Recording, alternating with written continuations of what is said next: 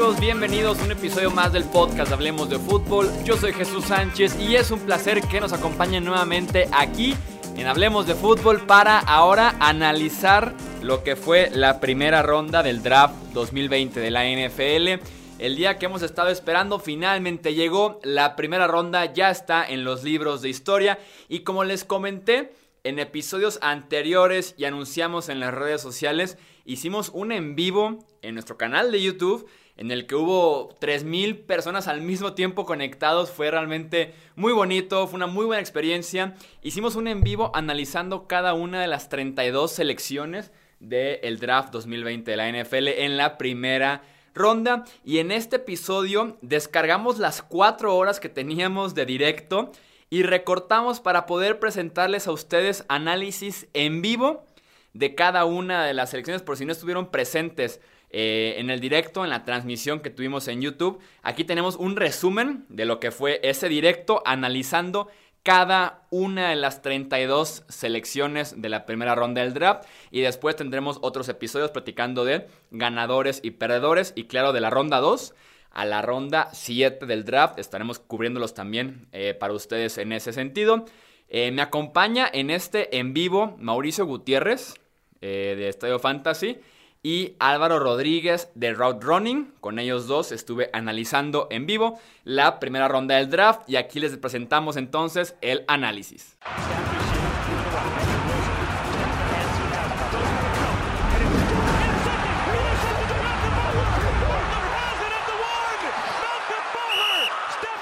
En la primera selección del draft 2020, los Cincinnati Bengals toman Joe Burrow, coreback de LSU. Álvaro, platícanos justamente el prospecto que es Joe Burrow. Pues lo que comentabas tú, Jesús, ya no es solo los intangibles, sino como quarterback, como pasador, es un jugador tremendamente preciso, yo creo que en los tres niveles del campo.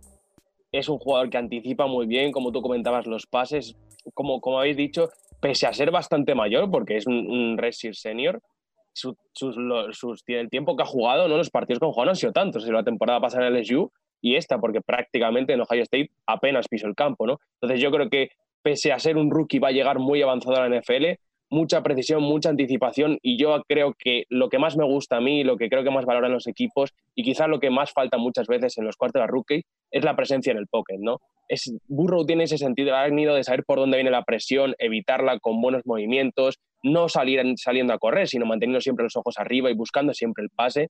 Y creo que eso muchas veces se puede entrenar, pero al final yo creo que es innato y Burrow lo tiene. Sí, a mí por eso me encanta decir que Burrow es un adelantado a su edad porque un coreback de apenas un año como titular en colegial no se debería mover así en la bolsa de protección. Se desliza sin perder la visión en el campo, eh, recorre el bolsillo para atrás, para adelante, evade la presión muy bien por afuera del tackle. Es un coreback adelantado a su edad en el sentido de cómo escapa de la presión. Por eso que la jugada nunca muere con Joe Burrow en ese sentido. Además, tiene la velocidad suficiente. No es un velocista, no es un RG3, por ejemplo, un Lamar Jackson, pero sí puede ser un Andrew Locke, un Andy Dalton en el que tiene la velocidad suficiente para poder escapar de la bolsa, conseguir yardas eh, él con las piernas o simplemente comprar tiempo. Además, un quarterback muy inteligente, que lee muy bien las defensivas, determina desde que inicie la jugada de la cobertura del rival y qué hacer con el ovoide. Y como el mismo Burrow lo dijo hace un par de días, su mejor cualidad, su precisión. Es el quarterback más preciso que yo he visto en los últimos años en el draft entre los prospectos de primera ronda. Su precisión es increíble en cada zona del terreno de juego, sobre todo en pases cortos e intermedios.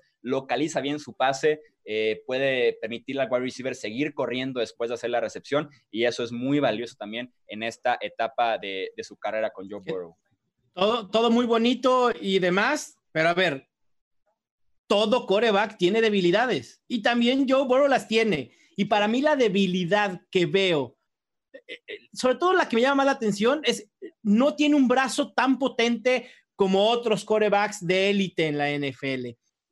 Eso no quiere decir que no lo vaya a desarrollar eventualmente, pero lo compensa totalmente con lo que decía Chuy, la precisión, ¿no?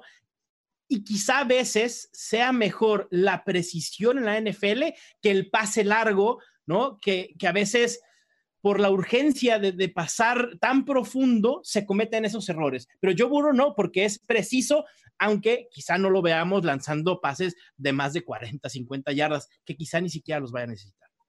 Es oficial, ya el comisionado ahorita salió, no al podio, salió al sótano que tiene ahí en su casa y anunció que con la segunda selección global del draft 2020, los Washington Redskins seleccionan a Chase Young, el defensive end de Ohio State. Y sí, jugador completísimo, tanto en estatura, peso y físico es ideal. Puede jugar a partir de mañana ya en la NFL, no debe, no debe ya trabajar absolutamente nada más que mantener lo que ya tiene. Explosivo primer paso, como decía Álvaro, herramientas de sobra, tiene un repertorio de movimientos para llegarle al quarterback, lo cual es rarísimo eh, cuando salen de colegial, que tengan la velocidad, el movimiento por dentro, el brazo, las manos agresivas, tiene realmente todo para llegarle al quarterback muy fluido, muy fluido en espacio, jugando por afuera de la línea, puede ser defensive end o linebacker externo. Y me parece que de los pass rushers que hemos tenido en Ohio State, que se convirtió recientemente en una fábrica increíble de pass rushers, que son los hermanos Bosa, Joey y Nick. Y Chase Young, por lo menos yo me quedo saliendo el draft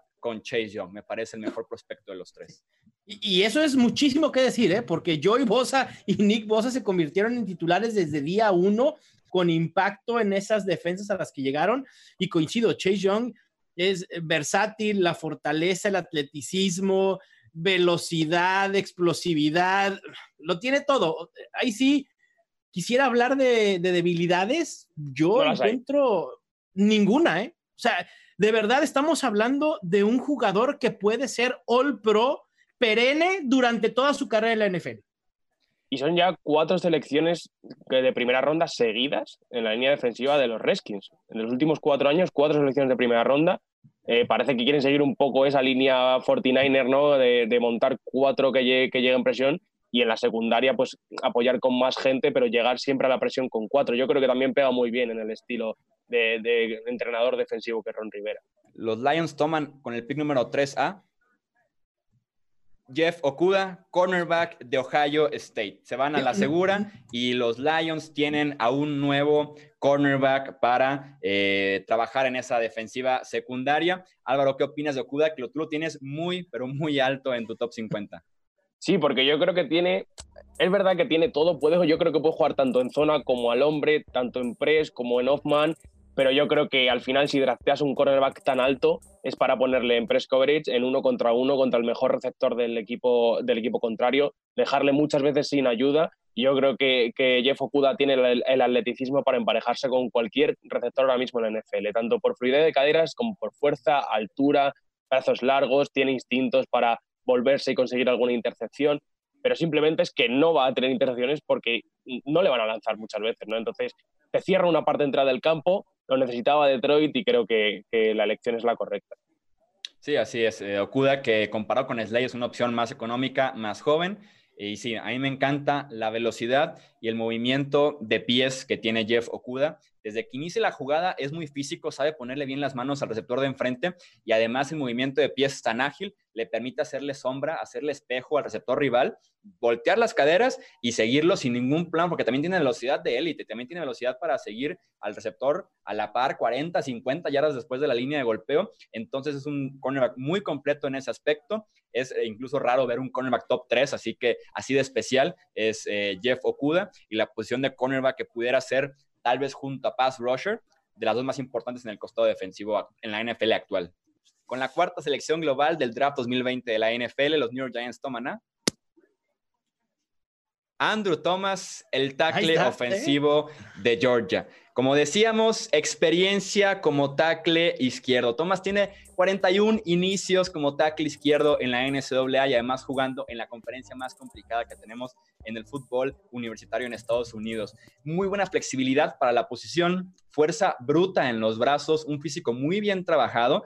Eh, son 315 libras de peso, pero están muy bien trabajadas. Se ve que no le sobra tanto como a otros tackles ofensivos, otros linieros ofensivos en general. Y tienen finalmente a un protector de, eh, como decíamos, Daniel Jones y Saquon Barkley. Veremos dónde lo, dónde lo ponen. Si como tackle derecho, una conversión, mientras Nate Solder o va a la banca o es cortado, o de una vez Solder una de sus opciones y tomas el nuevo protector del lado ciego de Daniel Jones. Esta, esta me la apunto, chicos. ¿eh? No, os prometo, sabéis, vosotros que no estamos, viendo todos la misma señal del draft, no he podido ver nada. Yo creo que, que a Jettelman le iba a gustar mucho por eso, porque por estar preparado para jugar, lo que has comentado tú también, es verdad que quizá en cuanto a su movimiento de pies es un poco lento, no es quizá el tackle más rápido, pero tiene unos brazos larguísimos que le van a ayudar, muchísima experiencia, eh, habiéndose labrado contra los mejores rushers. Y yo estaba convencido que a Yatelman este tipo de picks más seguros, ¿no? Es un poco más este tipo de general manager. No me esperaba Andrew Thomas tan pronto, no sé si vosotros os lo esperabais, pero bueno, Yatelman nos ha vuelto a sorprender otra vez. Sí. Nada raro. Sí, no, no, en ese, en ese sentido nada, nada raro lo de David Grellman. Creo que tiene sentido incluso los rumores que teníamos en las últimas horas antes del draft que apuntaban a que Miami, si subía al número 3 de Detroit, era por Andrew Thomas y no realmente por coreback. Entonces, por lo menos en los círculos de la NFL, se sabía que a los gigantes les agradaba la idea de Andrew Thomas y por eso salían los rumores de que si Miami subía, era por Thomas y no por Tua o por Justin Herbert. Y además era claro, decía Andrew Thomas, no un offensive tackle, no un tackle ofensivo, Andrew Thomas. Andrew Thomas. Claro, sí, sí, sí, O sea, olviden la posición, van por ese jugador. Con la quinta selección, los Miami Dolphins toman a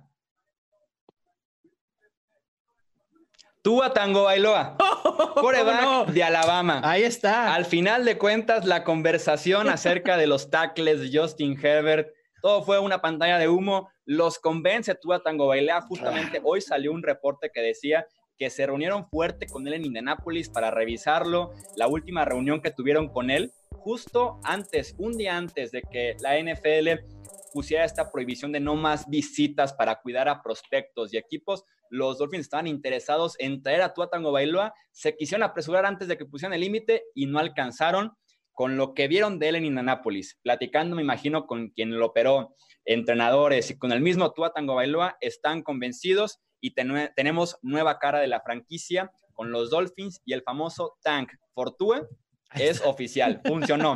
Perdieron por Tua y ahí lo tienen. Y perdieron menos de lo que deberían y aún así lo consiguieron. No, yo, yo creo que aciertan, chicos. Yo creo que es lo que, lo que estaba comentando antes Mauricio. Sí, llevas tiempo diciendo o deshaciéndote de jugadores para luego quedarte con un quarterback que no te convencía desde el principio, porque yo estoy convencido que, que Herbert del año pasado se hubiese presentado, se hubiese recibido quizá un poco más de, de, amor por parte de la NFL, ¿no? Y uno de esos equipos podría haber sido Miami. ¿Qué ha hecho Herbert de, de, un año para otro para estar mejor considerado, ¿no? Yo creo que si has esperado era por Tua. Si los informes médicos están bien, tienes que ir con Tua. Totalmente, totalmente. Es el, es el, mejor coreback, es el coreback que sí es preciso, que además tiene esa habilidad atlética para estirar el campo, eh, para ganar tiempo, para generar yardas con sus piernas. Puede estirar el campo verticalmente porque además tiene muy buena fuerza eh, de brazo y me encanta de Tua su excelente visión de campo. Antes y después, perdón, antes y durante eh, la jugada eh, me encanta cómo puede leer la defensiva, tomar la decisión rápida, casi siempre va hacia el lugar correcto con el balón y por eso me encanta en un sistema que sea optativa, en un sistema de RPOs en la que pueda tomar él la decisión y explotar al máximo a la defensiva. Eh, me encanta en ese sistema Tua Tango Bailoa y claro, el único asterisco que tenía era la lesión. Fuera de eso, es un quarterback top 3, en este caso, top 5 oficialmente. Y probablemente sin la lesión estuviéramos hablando de un coreback que pudo haber estado en discusión para ser el primer pick global, ¿no? Quizá antes de Joe Burrow, porque no hay que olvidar que antes de la lesión, Tua Togabeloa, decíamos, este es el número uno indiscutible, pero luego se atraviesa la lesión y se atraviesa la temporada histórica de Joe Burrow y entonces se cambia las cosas, ¿no? Me parece que Miami eh, hace lo correcto, Ahora entendemos que estos rumores y la especulación de que el pick podía haber sido Herbert, podía haber sido un tackle ofensivo, quizá era más vender humo, tratar de pasar eh, presión a alguien, pero no tengo duda que el pick desde un principio era Tua Tagovailoa. Yo creo que ahora Miami también tiene que poner de su parte, no forzar a Tua al campo, ¿no? Y, seguir manteniendo los tempos que, exija el, equipo médico, no forzarle por el hecho de, darle la cara de la franquicia, darle tanta presión a lo mejor desde rookie, pero creo que si, que si Miami maneja bien todo eso, puede tener un quarterback para mucho tiempo y un buen jugador si le respetan las lesiones. Siempre vamos a poner ese asterisco, pero yo creo que... Dime, dime. Y qué bueno que lo mencionas, porque esta presión va a venir por parte de los aficionados, ¿no? Eventualmente, quizá cuando Ryan Fitzpatrick no tenga buenos juegos, que probablemente sean la mayoría de juegos durante la temporada eh, de Miami, que el aficionado vaya a pedir a gritos a Tua cuando Tua necesita todo el año para progresar y para sanar completamente, ¿no? E, esta presión mediática de los fans pudiera generar, obviamente, fracción en, en la franquicia y que quizá algunos digan, ¿sabes qué? Es que ya necesitamos ir con Tua. Con Tua hay que llevarlo de manera muy tranquila, muy mesurada. En el 2021 van a tener a un coreback franquicia por muchos años. Hay que tener paciencia, es solo un año más. Y, yo creo que, que ha acertado Jesús en lo que ha dicho. Es verdad que tú a lo mejor eh, fuera del, del pocket o mediante carreras no es un quarterback especialmente móvil, no es la Lamar Jackson, pero es un jugador que sin su movilidad pierde mucho. Si no le dejas recuperar bien de la, de la lesión, si pierde esa movilidad en el pocket, esos movimientos eh, muy súbitos que tiene él para, para evitar rashers, creo que pierdes mucho de lo que tiene tú. A mejor no esperarle y, conservarle bien. Viene el pick de los Chargers. El puesto número 6. Justin Herbert, el coreback de Oregon. Uh, los Chargers tienen nuevo coreback y es Justin Herbert, el coreback de Oregon antes de que Álvaro hable mal de él, porque sé que no es tan aficionado. Justo iba a decir lo mismo. para no empezar negativos, para no empezar negativos, tampoco yo soy muy fan de Justin Herbert, pero tiene buenos aspectos. El brazo más talentoso de esta clase. Es un pasador explosivo. El balón sale con muchísima fuerza de su mano y con muchísima velocidad. Tiene además el físico perfecto para la posición eh, dos metros, 107 kilogramos, en ese sentido es perfecto. Además, buena movilidad, es un excelente atleta. 43 partidos en colegial, fue titular durante cuatro temporadas con los Oregon Ducks y además sabe estirar muy bien el campo, aprovechando ese brazo tan explosivo, tan talentoso para poder ir vertical, atacar zonas profundas del terreno de juego y hacerlo con éxito. Ahora sí, Álvaro, tampoco yo soy muy fan de Justin Herbert. por favor. Adelante. No, a mí, yo creo que todo lo que decías tú, eh, eh, tienes toda la razón. Quizás sea el cuarto más atlético, se le puede usar en jugadas de carrera y conseguir yardas. Eh, en cuanto al brazo, creo que en, en, Oregón les aprovecharon por ser una ofensiva quizá demasiado conservadora, de, conservadora.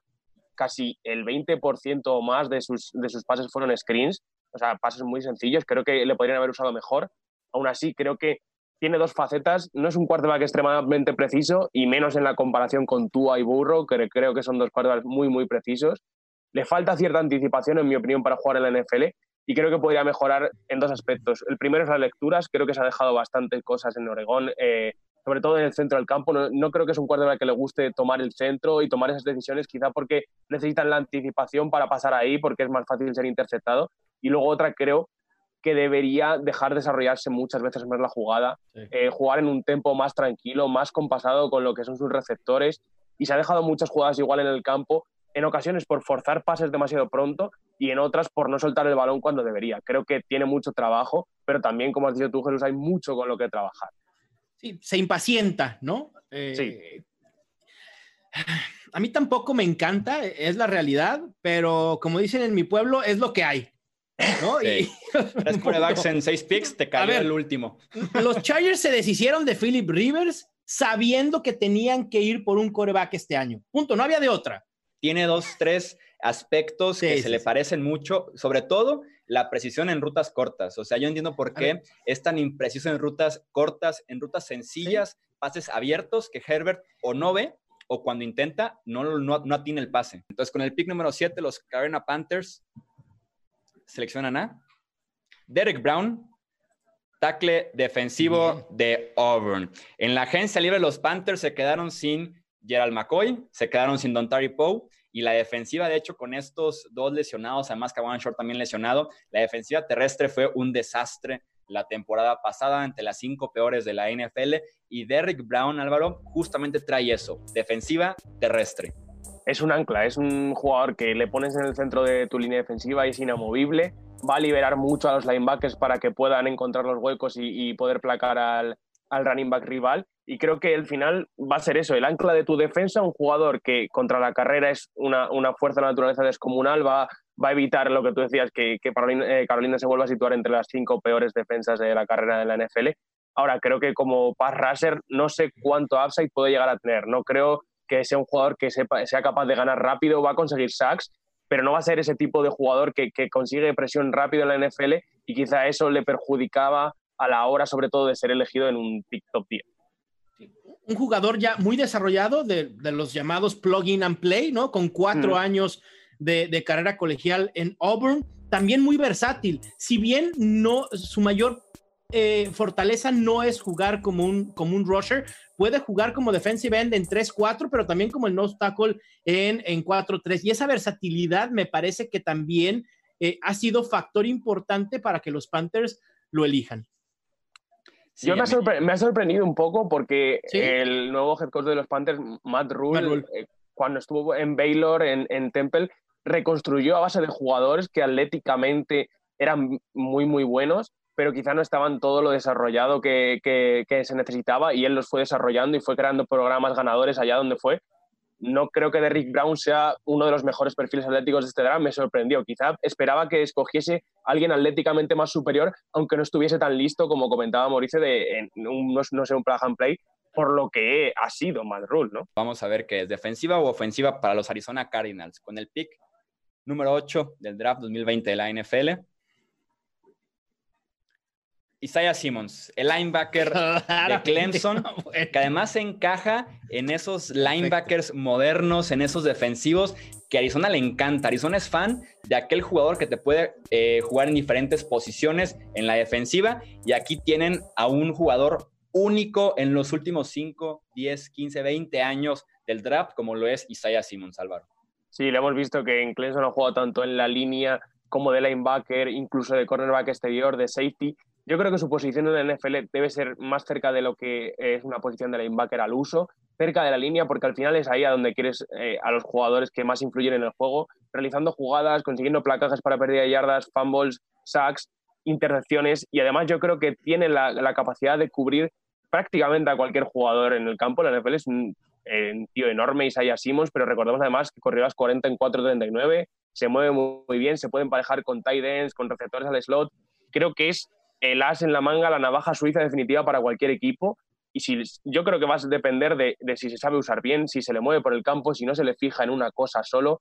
Creo que hay que darle mucha libertad a Isaiah Simmons y si se la dan, creo que, puede marcar el futuro de, los Cardinals. Para mí, los Cardinals acaban de hacer el mejor pick de este draft por posición y valor. Es el pick del comisionado número 9 global, CJ Henderson, el cornerback de Florida, que fue tal vez de los nombres que más se ha elevado en los últimos días del draft. Pasó de ser en el rango de los 20 centenalistas en el mock draft a meterse ahorita ya en el mero, mero draft en el top 10 del draft con la selección número 9 eh, global. En el caso de Henderson, tiene una excelente combinación de estatura, peso y además habilidad atlética. Me parece que en la posición de cornerback es de los mejores atletas que tenemos en este eh, draft por cómo corre, el movimiento de caderas, la flexibilidad. Además, muy buenos instintos y como le gusta a Jacksonville, un cornerback de 1,86 metros de estatura, va a poder competir como lo hicieron en su momento Jalen Ramsey y AJ Buye, que ya no están más con los Jaguars.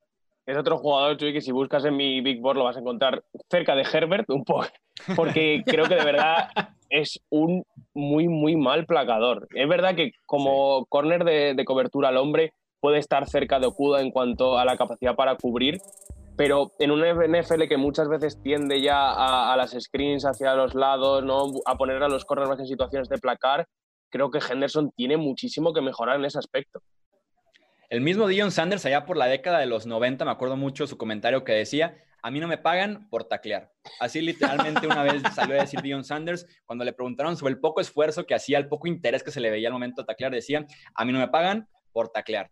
Y si no permitas la recepción, no deberías estar haciendo el tacleo, pero sí un pase pantalla, una carrera por afuera de los números. El esfuerzo debería por lo menos ver si hay la intención de querer taclear y si con Henderson entre los brazos tal vez tan ligeritos que tiene, tan flacos en ese aspecto, eh, no tiene ni la fuerza a veces ni la intención de, de hacer algo así a la defensiva. Más vale que CJ Henderson también le paguen por taclear porque no es ningún Dion Sanders, ¿eh? Con la selección número 10 global del draft 2020 de la NFL, los Cleveland Browns. toman a Jedrick Willis, tackle ofensivo de Alabama. En mi opinión, el mejor tackle ofensivo que tenía este draft. Me encanta la adquisición, además de para cubrir a Baker Mayfield, me encanta más bien para el juego por tierra de los Cleveland Browns. Willis que tienen ese aspecto que me encanta entre los tackles ofensivos, que es bloquear al defensivo que tiene enfrente en el juego por tierra, recorrer los 5, 10, 15 yardas de la línea de golpeo y aparte terminar el bloqueo hasta que esté el defensivo en el campo. Es una bestia, es muy agresivo. Eh, siempre compite, golpea desde el principio de la jugada, eh, no cede cuando el defensivo lo quiere desestabilizar, tiene una base muy, pero muy fuerte. Eh, un inicio explosivo de la jugada y como les decía, beneficiado obviamente Baker Mayfield, que finalmente tiene un tackle ofensivo competente, algo que no ha tenido en su carrera con los Cleveland Browns básicamente. Eh, y además, para Nick Chubb y para Karim Hunt son excelentes noticias, eh, un tackle ofensivo como lo es eh, Jedrick Willis. Yo, el resumen que haría no es tan grande como Beckton, no es tan largo como Andrew Thomas, no es tan rápido como Tristan Wills, pero conoce el juego, conoce el uso de ángulos y sabe bloquear tanto el pase como la carrera, sabe lo que tiene que hacer en cada momento, nunca le vas a ver tumbado por el suelo yo creo que eso es muy importante, sobre todo para que tu cuadro tenga confianza. A mí me parece uno de los jugadores más seguros de este draft y estoy convencido que va a trasladar desde ese lado derecho que juega en Alabama hacia el lado izquierdo en la NFL. Ahí está, con el pick número 11 global del draft 2020, los New York Jets toman a Mikai oh. Beckton, tackle ofensivo de Louisville. Nos acababa de preguntar, Mau, qué tan loco sería. acaba de pasar. Wow. Supongo que no es tan loco porque acaba de pasar, aunque es cuestionable. Eh, sí me sorprende que se vaya por encima de Tristan Weirs. Eh, Beckton, que como lo pueden ver ahí en la transmisión, ahorita en las fotografías, en eh, también con nosotros aquí en YouTube, es un monstruo. Dos metros, un centímetro, de estatura, 165 kilogramos, es el tipo más grande de todo eh, el draft. A pesar de eso, tiene pies ligeros y ágiles para alguien de ese tamaño, ni se diga el poder que tiene de sobra. Es como si estuviera eh, jugando un hombre contra niños en el campo en ese aspecto y se puede mover bien lateralmente. Tenemos a un eh, nuevo protector, un nuevo guardaespaldas de Sam Darnold con los Jets. Todavía ningún receptor ha salido. Yo me, me, sorprende, después de que habíamos hablado mucho tiempo de una clase amplísima de receptores con mucho talento en la parte de arriba, me sorprende que, que eh, Las Vegas Raiders esté en posición de elegir al mejor receptor disponible. Y sobre Beckton, eh, el, el, mismo general manager de, Las Vegas, eh, Mike Mayock, dijo en la Combine que le parecía más impresionante el tiempo que había conseguido en las 40 Beckton con su peso que el tiempo que había conseguido Henry Rax de 4.27 en las 40 sea, para que nos hagamos una idea del, tipo de atleta que, es Vector. No, es que una persona de 165 kilos que corra las 40 yardas en 5 segundos y 10, bueno, ni yo a mis no sé cuántos kilos no me voy a aquí exhibir, pero e, es impresionante la, agilidad que tiene, la velocidad, y es un monstruo, es, es impenetrable, de verdad, como prospecto pudiera ser quizá el que a la larga se convierta en el mejor tackle ofensivo de esta camada. Sí, un potencial altísimo. Y el mejor fútbol está por delante de él porque, como decíamos, apenas un año de experiencia, pudiéramos tener lo mejor justamente enfrente de Beckton, Álvaro. Y hablando de los receptores, ¿no creen que sea también que estemos ante una camada de tanto talento que los equipos estén prefiriendo esperar, ¿no? Sabiendo que como se está desarrollando el draft, quizá te, te caiga un Justin Jefferson, un T. Higgins, un Denzel Mims, Jalen Rager, Brandon Ayuk, y es preferible esperar, ¿no? Y no volverte loco para subir por un Jerry Judy o eh, CD Lamb. Sí, yo creo que esa es una de las razones. Yo creo que al final los equipos saben que también en segunda, en tercera ronda puedes encontrar receptores útiles para tu equipo, a lo mejor no estrellas, pero útiles que te pueden eh, dar un rol determinado y yo creo que, que sobre Vector lo que habéis comentado ya, yo creo que debemos en las jugadas en la retransmisión simplemente es que se lleva por delante a todo lo que pilla. Es un jugador que, que obviamente va mejor para hacia adelante que, que, hacia atrás, ¿no? Es un mejor bloqueador contra la carrera, pero se mueve muy bien, se mueve sorprendentemente bien para lo grande que es. Y aquí en España tenemos un refrán que es más fácil saltarle que rodearle. Con Vector es imposible, de las dos maneras. No puedes ni saltarle ni rodearle. Sí, sí, sí. Los Las Vegas Raiders toman a Henry Rocks. Wow. Wide receiver de Alabama. Wow. Henry Rocks es el primer receptor tomado en el draft como el buen estilo de Al Davis, ¿eh? Al Davis, desde el cielo, debe ser la persona más orgullosa y feliz de lo que dejó aquí en la tierra para hacer los picks del draft. El mismo Al Davis que prefería ir por un Darius Hayward Day en el draft porque era el velocista de la clase, que le encantaba en su momento Tavon Austin, que se lo ganaron. Aquí otra vez van los Raiders por la velocidad, velocidad y velocidad, porque Rocks tiene velocidad de clase mundial, velocidad de competencia, de participar en los 100 metros planos y competir sin ningún problema con los mejores velocistas que tenemos eh, en el mundo. Cualquier ruta, cualquier pase la puede llevar 40, 50, 60, 80 yardas hasta las diagonales. Tiene esa habilidad especial, muy utilizado en reversibles, en pases pantallas, para poder poner el balón en sus manos y que la velocidad y habilidad haga el resto con Henry Rocks. Ya os he dicho, chicos, que no me extrañaría que estuviese Rax aquí por la velocidad, pero no solo eso, yo de verdad creo que sí que es un muy buen jugador. Yo en mi calificación personal le tenía por delante de Jerry Judy. La velocidad, no solo lo que comentas, también la yarda después de la recepción, lo que has dicho tú, la eh, habilidad para evitar rivales, la capacidad ya no solo lo que degenere él, sino lo que genera para los demás, ¿no? Ese siempre va a tener a los cornerbacks, a los safeties pendientes de que no le quemen en profundo y va a abrir huecos para el resto de la ofensiva y creo que va a ser una ayuda brutal para los Raiders, para Carr o para Mariota, que está ahí con el cuchillo por detrás esperando a que Carr cometa un fallo para quedarse con el puesto titular. Sí, es un arma que le ayuda sin duda en general a los Raiders, pero yo hubiera preferido a Jerry Judy. En mi muy particular eh, punto de vista, me parece más completo que, que Henry Rocks. Yo lo planteo de la siguiente manera. Si tuviera ya un wide receiver número uno o un staff de, wide receivers un poco más eh, completo, voy por Rocks porque es ese wide receiver diferente. Si, no, si no tengo nada, como es el caso de Las Vegas, prefiero wide receiver completo, que es CeeDee Lamb o Jerry Judy, en lugar del wide receiver diferente, explosivo, como lo es eh, Henry Rocks. Justo. Del 14, Tampa Bay al 13. Eh, y San Francisco, pues del 13 va al 14. Solamente una selección de los Buccaneers con el pick número 14 del draft 2020 de la NFL. Tristan Wirfs, tackle ofensivo de Iowa. Como dicen, tienen que asegurar sí o sí al último tackle ofensivo de élite de esta clase 2020 del draft. Para muchos Wirfs, que merecía estar hasta en el top 5 en el orden del draft, es así de talentoso, experiencia como tackle derecho y como tackle izquierdo. Me parece una de las bases más fuertes que tenemos en el draft.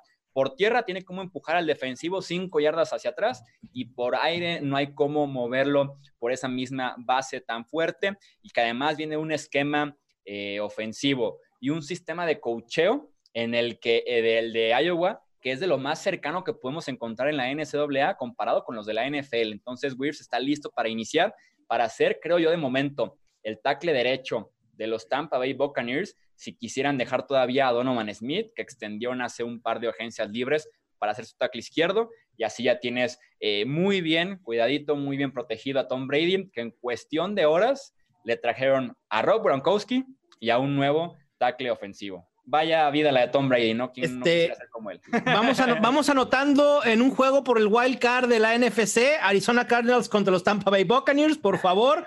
Me ha encantado lo que han hecho. Para mí, Tristan Wirfs era talento top 10. Lo tenía tan alto que en mi mock draft lo estaba siendo seleccionado los Giants con el pick 4. Así de grandioso es este pick para Tampa Bay, que necesitaba a toda costa proteger a nada más y a nada menos que a Tom Brady. Tenemos a Roger Goodell ya con el pick número 14. Los Niners toman a Javon Kinlo. Oh, wow. Tackle defensivo de South Carolina. Eh, lo mencionábamos aquí, el reemplazo directo de DeForest Bogner. Bogner se va a los Colts justamente por esta selección y llega Kinlo, que es el reemplazo directo, más barato, más joven. Y Álvaro, sé muy bien que eres fan de Javon Kinlo. Sí, súper fan. Y además, como contáis, yo creo que es una sustitución fácil porque son jugadores similares. Brazos muy largos, capacidad de anclar y quitarse bloqueos de encima. Yo creo que tiene mucha capacidad para llegar al rush yo, recordemos que, Niners no se quita de Forrest Wagner porque no esté contento con su producción, su rendimiento. Se quita simplemente porque no quiere tener tanto dinero invertido en esa línea defensiva, ¿no? Porque había que pagarle y no querían pagarle. Yo creo que sustituir a, por una, una, solución un poco más barata, creo que al final les ha salido muy bien la jugada de los Niners. Los Denver Broncos toman a Jerry Judy, wide receiver de Alabama. Tenemos a un nuevo eh, receptor para también acompañar a Drew Locke, acompañar a Curland Sutton eh, en Denver. Jerry Judy, que en mi opinión era el mejor wide receiver del draft, lo tenía por arriba eh, de CD Lamb. También tiene una velocidad especial, aceleración y explosividad en campo abierto. Te cambia el partido en una sola jugada. También un pase pantalla, un rápido adentro, una ruta vertical. Tiene ese tipo de talento eh, Jerry Judy, muchísimas yardas después de la recepción pies y caderas ágiles, de movimientos muy fáciles, muy sencillos y como decía Álvaro, es un excelente corredor de rutas. Tal vez es lo que lo diferencia más de CD Lamb en esos momentos. Eh, Judy, excelente corriendo rutas. Lamb, eh, sin mucho esfuerzo, en ocasiones tal vez sin pulir ese aspecto todavía. Y eh, pues está Jerry Judy en Denver sin moverse del pick 15. Suena increíble que les llegara a los Broncos. Sí, sí, fue increíble lo que tú comentabas. Muy buen corredor de rutas sobre todo destacar las caderas ágiles, ¿no? Cuando le, reciben un cornerback en press y le tiene ahí pegada la línea scrimmage, un par de movimientos y le puede romper por completo. Creo que eso es lo que le hace a Judy tan interesante. Me gustaría verle, eh, me, hubiese gustado verle más fue por fuera, ¿no? En la ofensiva de Alabama, creo que lo han usado bastante en el slot para, para evitar esa press. Me gustaría que, que fuese también un poquito más agresivo. Es verdad que no es el tipo de jugador para ganar balones arriba, pero a lo largo de la ruta me gustaría que usara mejor sus manos, que si no se va en el primer movimiento tuviese un poquito más de recursos y que si no le funcionan las caderas, porque se va a juntar contra, se va a emparejar contra cornerbacks más móviles, más ágiles, tuviese un poquito más de recursos, pero como tú decías, un jugador espectacular, el sexy pick para Denver. Sí, de, acuerdo, le viene perfecto, armas a, su coreback, eh, un wide receiver de muy buenas manos, corriendo rutas es excelente, probablemente el receptor de esta camada que estaba más listo para iniciar y para jugar y tener un impacto positivo en su equipo desde el día 1. Con el pick número 16, AJ Terrell, cornerback de Clemson. Ahí está, la necesidad más importante que tenían los Falcons y por bastante como les decía, en la agencia libre perdieron a todos sus esquineros titulares. En el caso de AJ Terrell de Clemson, es, un esquinero alto, largo, excelente físico para la posición, que además lo combina con un cuerpo muy musculoso. Recordemos que Dan Quinn viene de ese eh, árbol de la defensiva de los Seahawks, que tiene justamente esquineros altos y largos. Eh, su estilo de juego además es muy agresivo, me encanta cómo pelea por el balón en el aire, busca romper la recepción, busca taclear sin ningún eh, problema. Y tenemos entonces a AJ Terrell como nuevo esquinero, me atrevo a decir hasta número uno, llega a ser el esquinero número uno de los Falcons automáticamente. Me gusta mucho a mí en, la línea, poniendo en la línea y siendo agresivo con el receptor y, evitando que coja la ruta como él quiere. Le veo más problemas a la hora de localizar el balón, a lo mejor en zona o, en defensas similares, pero estuvimos hablando con, en el mock draft sobre, mucho sobre AJ Terrell y volví a ver el partido contra LSU. Y es verdad que Chase le quema en un par de jugadas puntuales que acaban yendo para touchdown, pero también se maneja muy bien con él. O sea, en el, en el cómputo global de las jugadas, yo creo que AJ Terrell gana en bastantes y, y, manejarse siempre es prácticamente sin ayuda profunda contra uno de los mejores receptores del fútbol universitario. Creo que es lo que ha hecho que estemos viendo a Terrell en este pick número 16. Claro, a, mí sí me parece un reach, un, tanto temprano para elegir a AJ Terrell, pero los Falcons, sabiendo de esta necesidad que tienen en la posición y, sabiendo que también existe un gap muy importante entre el, top 5, top 4 de, corners con lo que pudieran conseguir en segunda ronda, jalaron el gatillo y, no hay más, ¿no? E, es una necesidad y como dice Chuy, se convierte en automático en el, en el corner principal de este equipo y lo hablábamos en el mock, en una eh, división en el que el pase y el juego aéreo es eh, lo primordial, con Drew Brees, ahora Tom Brady, eh, Terry Bradshaw no tanto, pero, pero bueno, ahí está. Y tenemos ya a Roger Goodell, que nos va a informar de la selección número 17 del draft con los Dallas Cowboys atentos. CD Lamb, wide receiver de la Universidad de Oklahoma. Nos merecemos aquí un aplauso, nos merecemos un aplauso porque aquí dijimos que era el sexy pick con Jerry Jones y su sonrisa. La, sonrisa, la sonrisa delató a Jerry Jones por completo. Sí, yo se, le, le hemos leído. Safety, cornerback, ¿cómo ves un pass rusher? Y, se metió a la junta así de que on mute el, mi, teléfono. ¿Ya vieron que está disponible CD Lamb? sí, no, con CD Lamb tenemos un wide receiver súper completo, receptor alto, largo, con físico muy bien trabajado eh, pelea fuerte con el balón en las manos, eh, manos muy seguras además en cada zona del terreno de juego, muy fuerte, increíble, con instintos, con visión para conseguir yardas, para encontrar espacios en las defensivas de zona, en el hombre a hombre, puede hacer de todo eh, Lamb. Y si los Cowboys tienen con Amari Cooper, CeeDee Lamb y Michael Gallup, tal vez un grupo de receptores top 3 o top 5 en la NFL sin ningún problema. Totalmente. Para mí el mejor receptor de este draft y una de las cosas que a mí más me gustan de, de es la capacidad que tiene para mover su cuerpo en el aire, conseguir recepciones espectaculares, alejar siempre el balón del defensor, es muy seguro. Y una de las comparaciones que, que yo le realicé por, por, la, por, más por lo que creo que puede llegar a ser, porque todavía no está en ese nivel corriendo rutas, como le estaba era Chad Johnson, que para mí ha sido uno de los mejores receptores en cuanto a capacidad para, para mover el cuerpo en el aire y conseguir recepciones espectaculares y también pues ese control corporal que solo tienen los muy muy buenos. No creo que siga en vez de todavía ahí, pero puede trabajar en ello y puede convertirse en un receptor del estilo. Y creo que además de las manos tan seguras que tiene, la movilidad, eh, esa versatilidad para conseguir las yardas después de la recepción. A mí me gustaría que subiera un poco de peso, ¿no? Las 87, 88 kilos en los que estuvo en el, combine me parecen bajos. Sí se ve eh, flaquito. A mí me gustaría que, pusiera un poco más de peso y corpulencia para que convertirse así en un wide receiver uno clavado por muchos años en la NFL. Y las comparativas con DeAndre Hopkins no son para menos, ¿eh? Sí, a mí con Lam me gustaría un poco más de agresividad y dedicación al momento de correr rutas. Y además tengo mis dudas viniendo de una conferencia como el Big 12 en el que no existe jugar defensiva en esa conferencia. Hay mucho espacio, hay muy poco press. Es casi imposible encontrar a alguien que se le ponga en la cara a CeeDee Lamb y lo presione desde el inicio de la jugada. Eso va a ser una transición muy diferente en la NFL. Miami Dolphins, su segunda en esta primera ronda, en esta ocasión el 18 global. Los Miami Dolphins Toman a.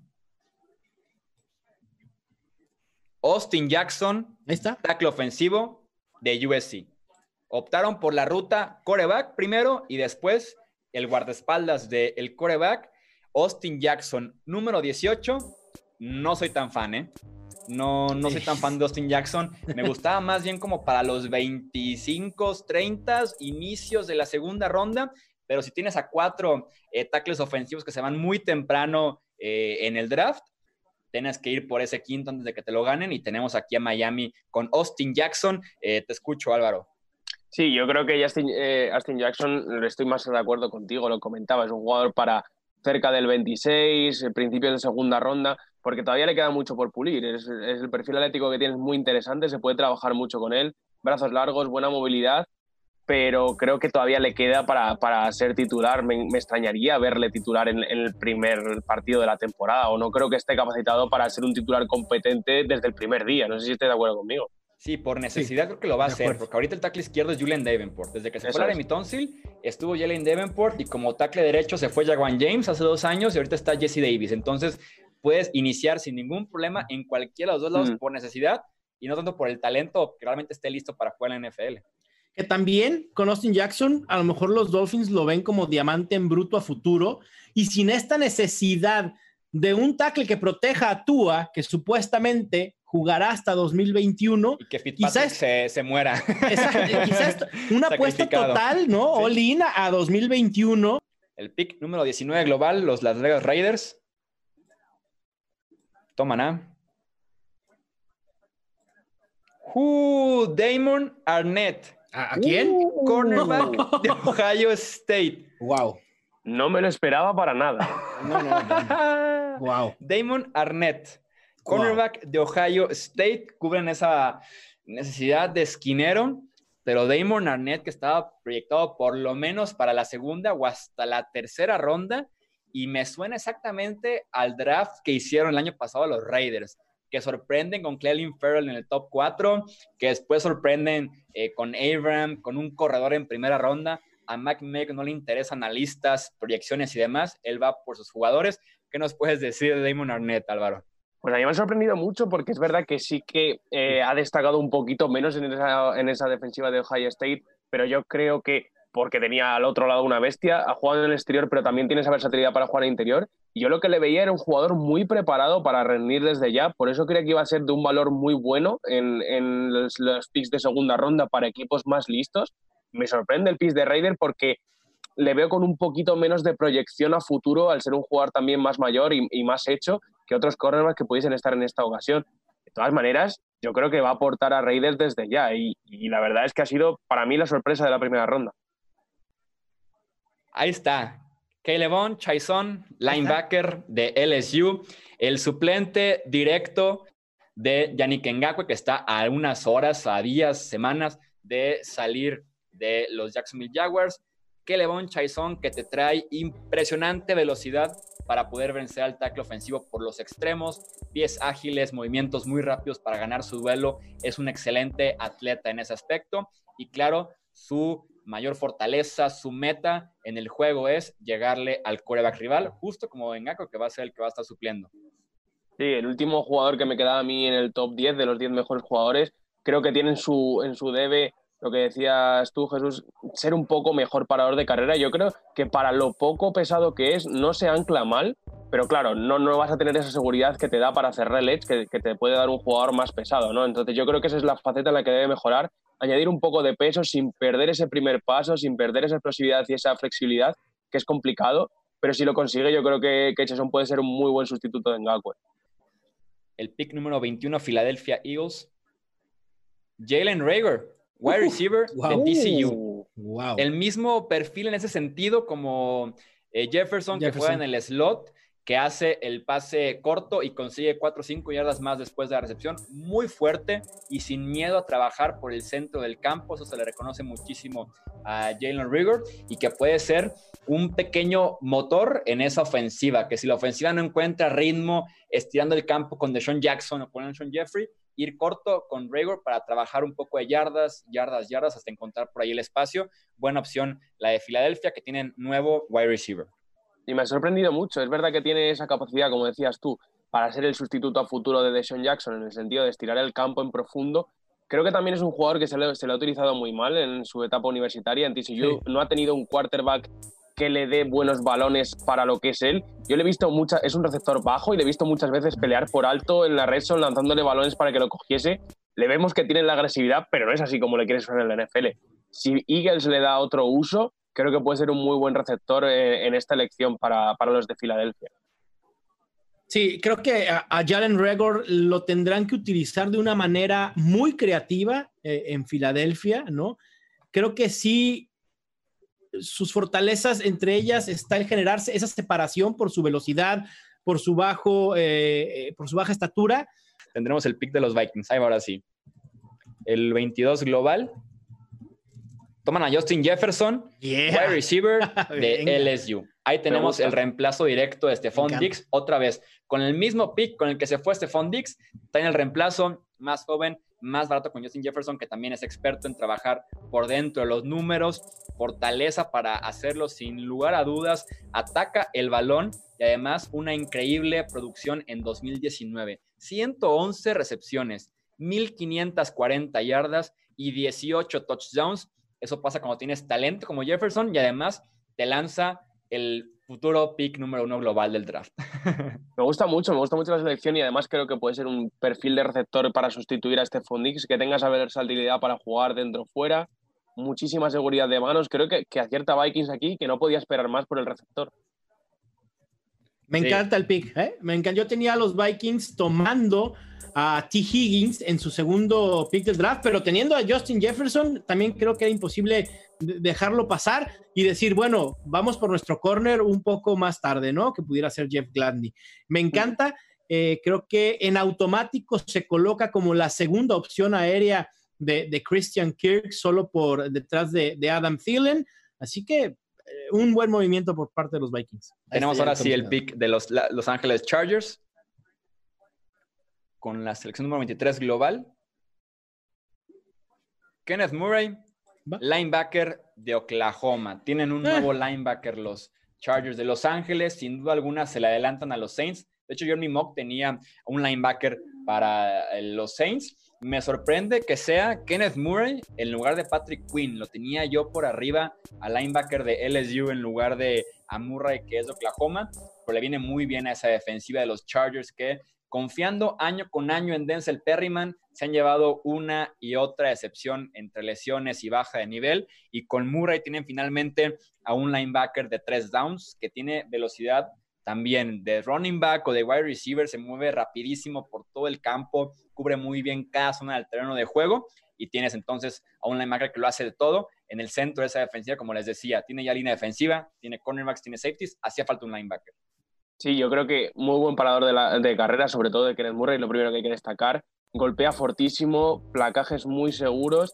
Yo creo que en terceros downs a lo mejor no tiene tanta movilidad para cubrir como Patrick Quinn, pero sí que tiene una capacidad brutal para entrar a la presión y ahí le puedes esconder un poco, ¿no? En plan, le puedes usar en, ese sentido presionando en terceros downs y no le tienes que sacar del campo. Entonces, yo creo que Kenneth Murray, buena adición para los Chargers. No me esperaba que subiesen hasta aquí, pero, pero creo que, que se van con el linebacker indicado para su defensa. Sí, coincido. E, es una buena adición, pero yo igual que, que Chuyo esperaba que fuera Patrick Quinn y no Kenneth Murray. Pero al final de cuentas toman un linebacker que puede producir y que tiene la posibilidad de mejorar conforme avance eh, su carrera en la NFL, ¿no? Tiene, tiene algunas eh, ventanas de oportunidad en las que puede trabajar, cosas que se pueden mejorar, con eh, repeticiones, con snaps y con un, buen maestro que le pueda enseñar un poco más de técnica en ciertas cuestiones. Sí, con Murray a mí me hubiera gustado ver en Oklahoma un poco más de producción en el juego aéreo.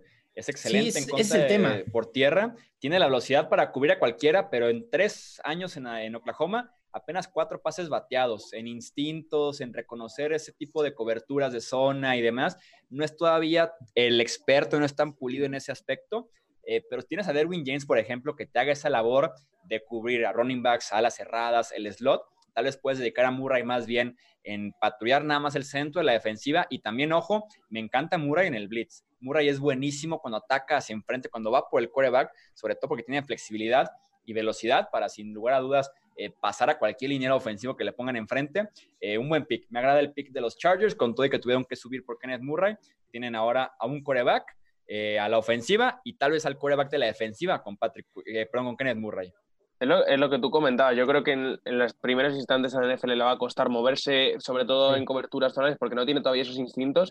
Pero lo que os decía, se le puede tapar un poco, se le puede usar como blitzer en terceros downs, se le puede usar como espía del quarterback, seguir los movimientos, tiene esa capacidad para perseguir al quarterback cuando sale eh, del pocket y creo que le va a tapar al principio en la NFL para seguir aprendiendo, seguir teniendo instintos me parece una muy buena elección de los Chargers y, obviamente es obvio que han subido para, para levantárselo a New Orleans porque si no subir hasta aquí era un poco ¿no? Eh, arriesgado. Eh, tenemos ahora sí ya el pick del comisionado Roger Goodell con el pick número 24 eh, global, los New Orleans Saints toman a César Ruiz. Wow.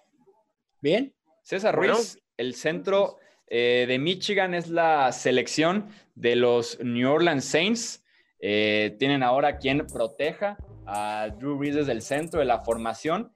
Eh, recordemos que hace dos temporadas, justamente de manera sorpresiva, se le retiró su centro titular y tuvieron que seleccionar a Eric McCoy en la segunda ronda del draft pasado. Al parecer no les agradó mucho el experimento y van por César Ruiz en la primera ronda del draft para jugar ahí como centro porque como guardia creo que están bien cubiertos con Andrew Speed y con Larry Warford. Sí, ya pagaron además esta season, si no me equivoco, Andrew Speed eh, para los próximos 3-4 años, ¿no?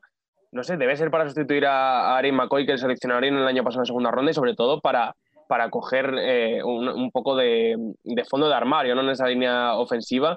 Me gusta mucho César Ruiz, creo que es un center bastante atlético creo que se puede jugar de guardia, pero al final los jugadores rápidos yo pienso que se les aprovecha más desde el puesto de center porque tienes menos capacidad de reacción a, la hora de lanzar el snap. Me gusta mucho que además siendo muy joven ha jugado prácticamente tres temporadas enteras en una universidad del, nombre y del pedigrí de Michigan como titular. Prácticamente lo, tiene todo. Es un jugador que, que, yo creo que hacen bien eligiendo los Saints aquí, aunque sea por valor del jugador. Ha habido un trade. Tenemos trade. Los Vikings ya no están en el reloj. Ahora están los San Francisco 49ers. Uh. wow. Los Niners están en el reloj con el pick número 25. Entonces, en un cambio con los Vikings, los Niners ahora están con el pick número 25 global. Y los San Francisco Niners, 49ers, toman a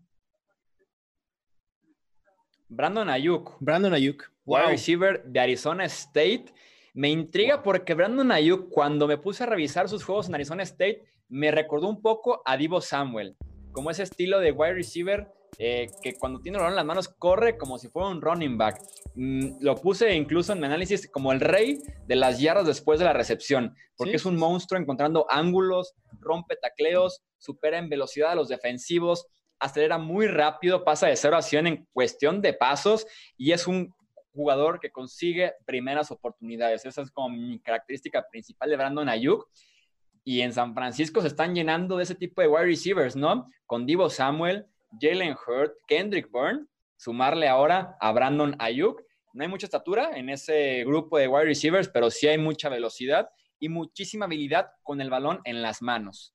Sí, ha tenido una lesión que nos ha privado de verle en el proceso pre-draft a ver cómo era esa velocidad y esa explosividad, pero en cuanto ves un par de partidos, Jesús, como tú dices, es lo primero que te salta a la vista, ¿no? Esa velocidad endiablada, esa habilidad de para ganar yardas tras la recepción.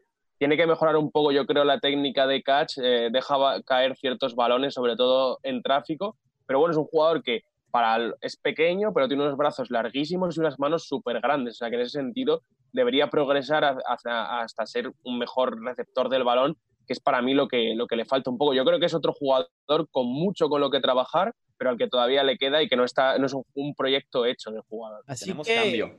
¿Hay cambio? Sí, Green Bay está en el reloj. Wow, Jordan Love. O linebacker. O linebacker. Fue Blake Martínez.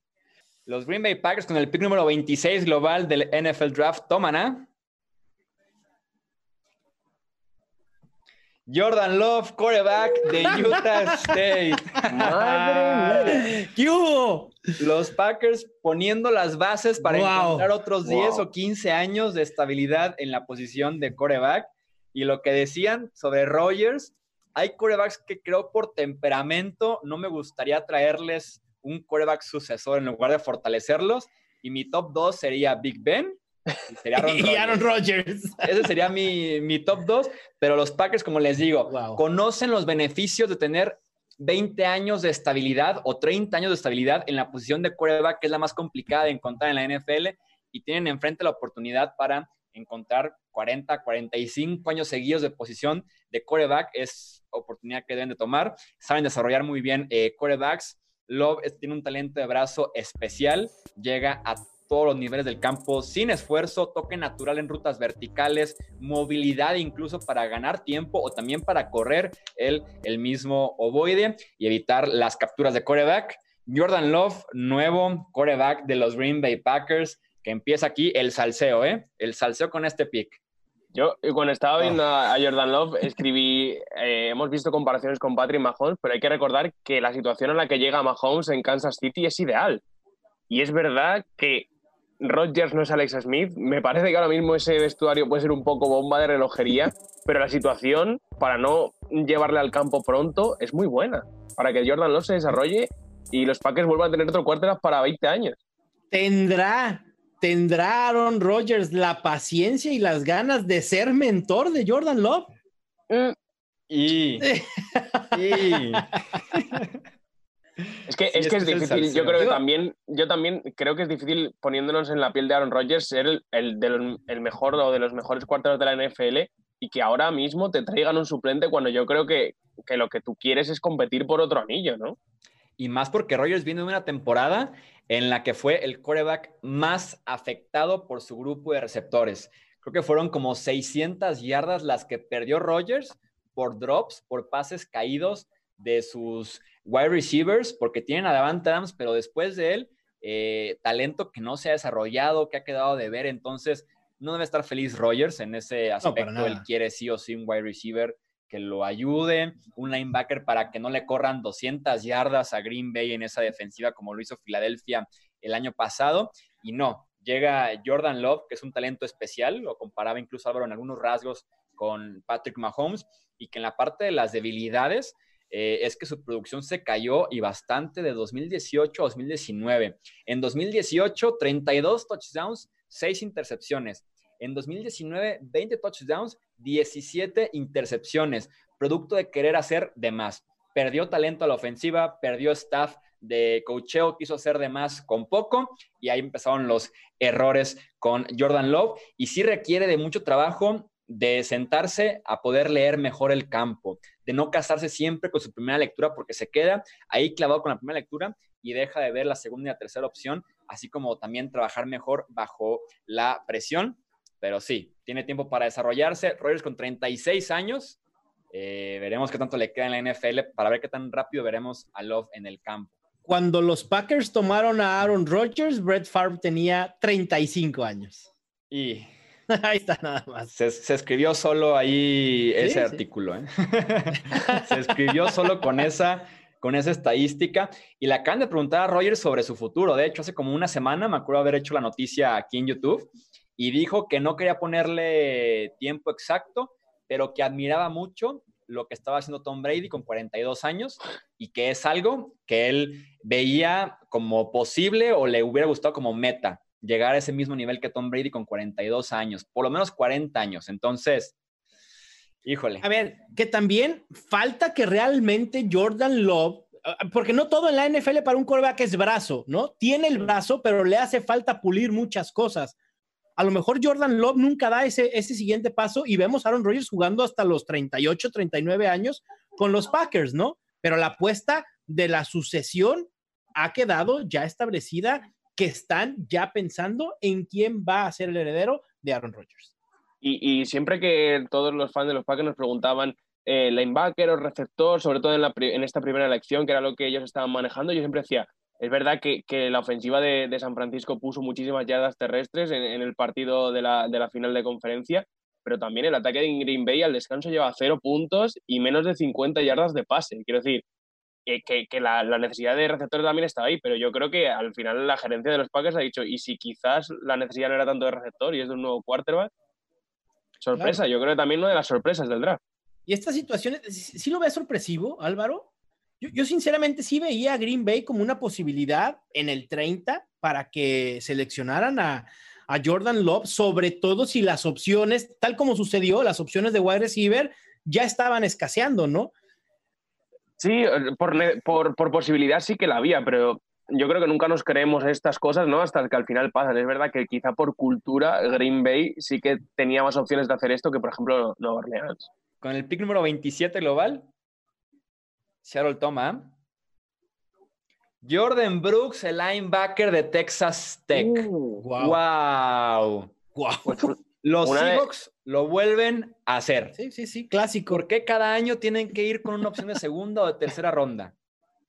Pues, Jordan Brooks, el linebacker de Texas Tech, que no tiene ni la estatura ni el peso ideal para la formación, perdón, para la NFL, para la liga. En ese aspecto, por eso es que estaba valorado tampoco. Siempre está cerca del balón, eso me gusta mucho de él. Muy buena producción de tacleos, de, detrás de la línea de golpeo y en general también los tacleos, muy buena agresividad norte-sur, destaca muchísimo en su juego el que anticipa bien los carriles y sabe ir muy bien hacia enfrente, pero tomarlo tal vez por encima de un Patrick Quinn o de un Zach Bone es lo que no me termina de convencer con los Seahawks que están poco a poco planeando ya el suplente de Bobby Wagner y de KJ Wright.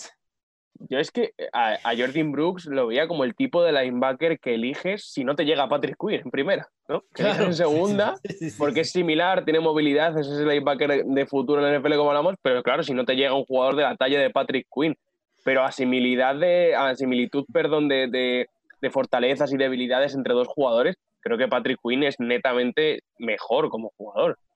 Jordan Brooks para muchos ni siquiera en su top 100 de draft board de, analistas. Estamos hablando de talento quizá de cuarta ronda. De los Baltimore Ravens salió antes Calais Campbell, el Walter Payton Man of the Year del 2019, que ahora juega para los Ravens, hablando de reforzar la defensiva. Con el pick número 28, los Ravens toman a Patrick Quinn, linebacker de LSU.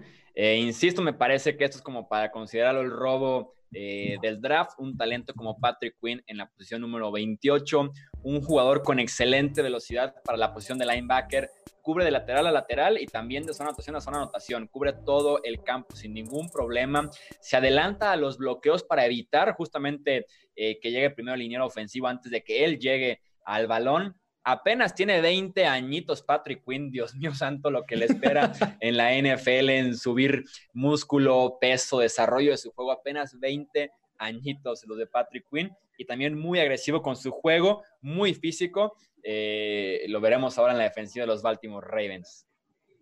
Me gusta mucho, me gusta mucho porque ya no solo por el valor como comentabais, sino que ese es el linebacker moderno que hemos dicho ya, que se mueve bien por todas las zonas del campo, puede cubrir a distintos tipos de jugadores en individual y también en zona yo creo que acierta Baltimore aquí, y es verdad lo que comentabais, yo tampoco me esperaba que, Patrick Quinn estuviese disponible en el pick número 28. Sí, es increíble. Sí, no, y literal ver el orden del draft y ver que Brooks se fue un pick antes que Patrick Quinn es lo que... Además, ¿no?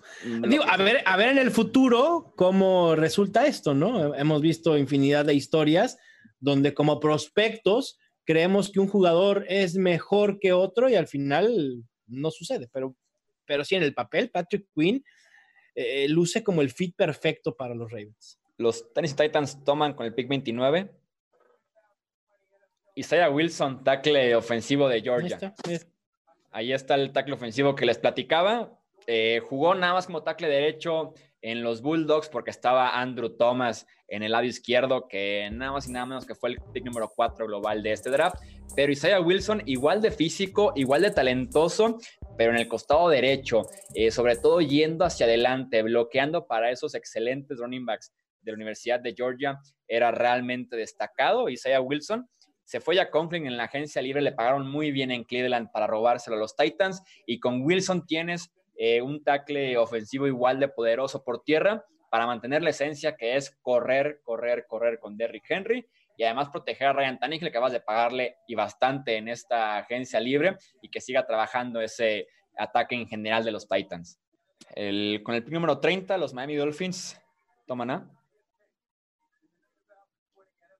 Noah Igby Nogany, cornerback bueno. de Auburn. No me lo, no, no me lo esperaba.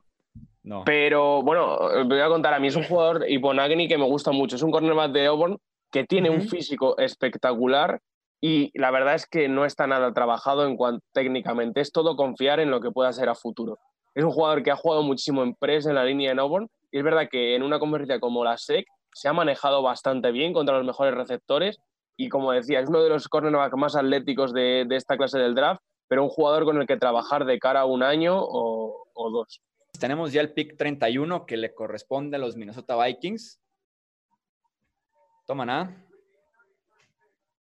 Jeff Gladney, cornerback de TCU. Aquí tenemos ya la selección de Jeff Gladney, lo estabas llamando desde hace rato, eh, Álvaro también Mauricio lo estaba llamando. Tenemos ya a Jeff Gladney eh, seleccionado por los Vikings que en este off-season perdieron a tres esquineros, Xavier Rhodes, Mackenzie Alexander y Trey Waynes, así que Gladney llega a ser automáticamente el número uno en esa defensiva secundaria eh, junto a Mike Hughes, que también está disponible ahí viniendo de lesión.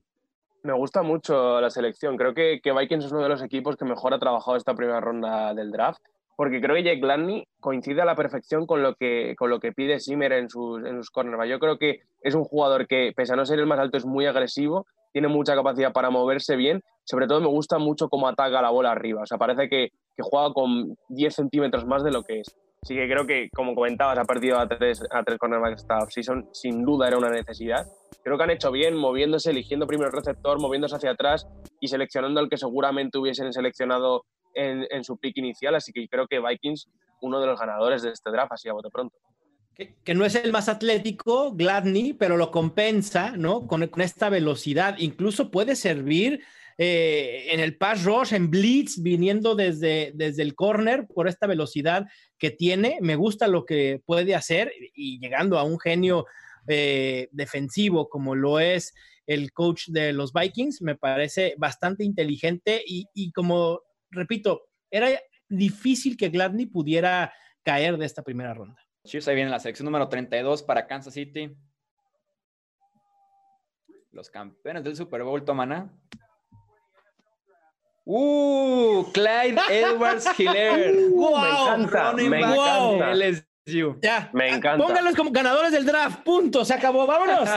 os iba, a, decir, o si no, elegir a Kyle Edwards Hiller en la segunda ronda. Me encanta este pick. Creo que encaja perfecto con lo que quiere hacer eh, Kansas City en ataque. Creo que es el tipo de running back perfecto para Kansas City, de verdad. Tanto como receptor fuera del battlefield, como corredor, bloqueador, lo tiene todo.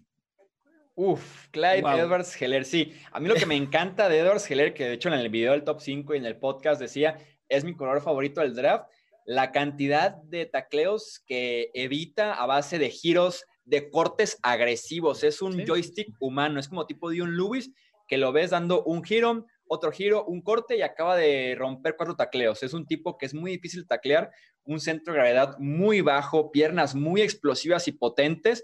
Eh, y sí, también, además, Edwards Heller tiene muy buenas rutas y recepciones limpias. En ese aspecto fue muy utilizado en LSU y le cae como anillo al dedo a la ofensiva de Kansas City, Mau. Es el juguete ideal para Pat Mahomes. De verdad, todas las defensas de la AFC necesitan sentarse a llorar con una caja de Kleenex y no parar hasta que acaben con la caja. E, es impresionante el gran fit que Clyde Edwards Heller es para Kansas City. Eh, eh, no me lo esperaba. Yo sí creí que si era un running back sería J.K. Dobbins. Eh, pero esto me sorprende de sobremanera porque además Kansas City sabe perfectamente cómo va a poder sacarle más jugo a este jugador, tanto así que pasan y no seleccionan a DeAndre Swift, a Jonathan Taylor, a J.K. Dobbins. Para muchos de Clyde edwards no era ni siquiera uno de los mejores cuatro corredores de esta camada, pero su versatilidad e, es el clásico corredor, ¿no? De esta NFL actual. Es, un Austin Eckler con híbrido con Alvin Camara. Me, encanta, me, encanta el pick. Eh, creo que es inmejorable para los campeones de la NFL, sinceramente.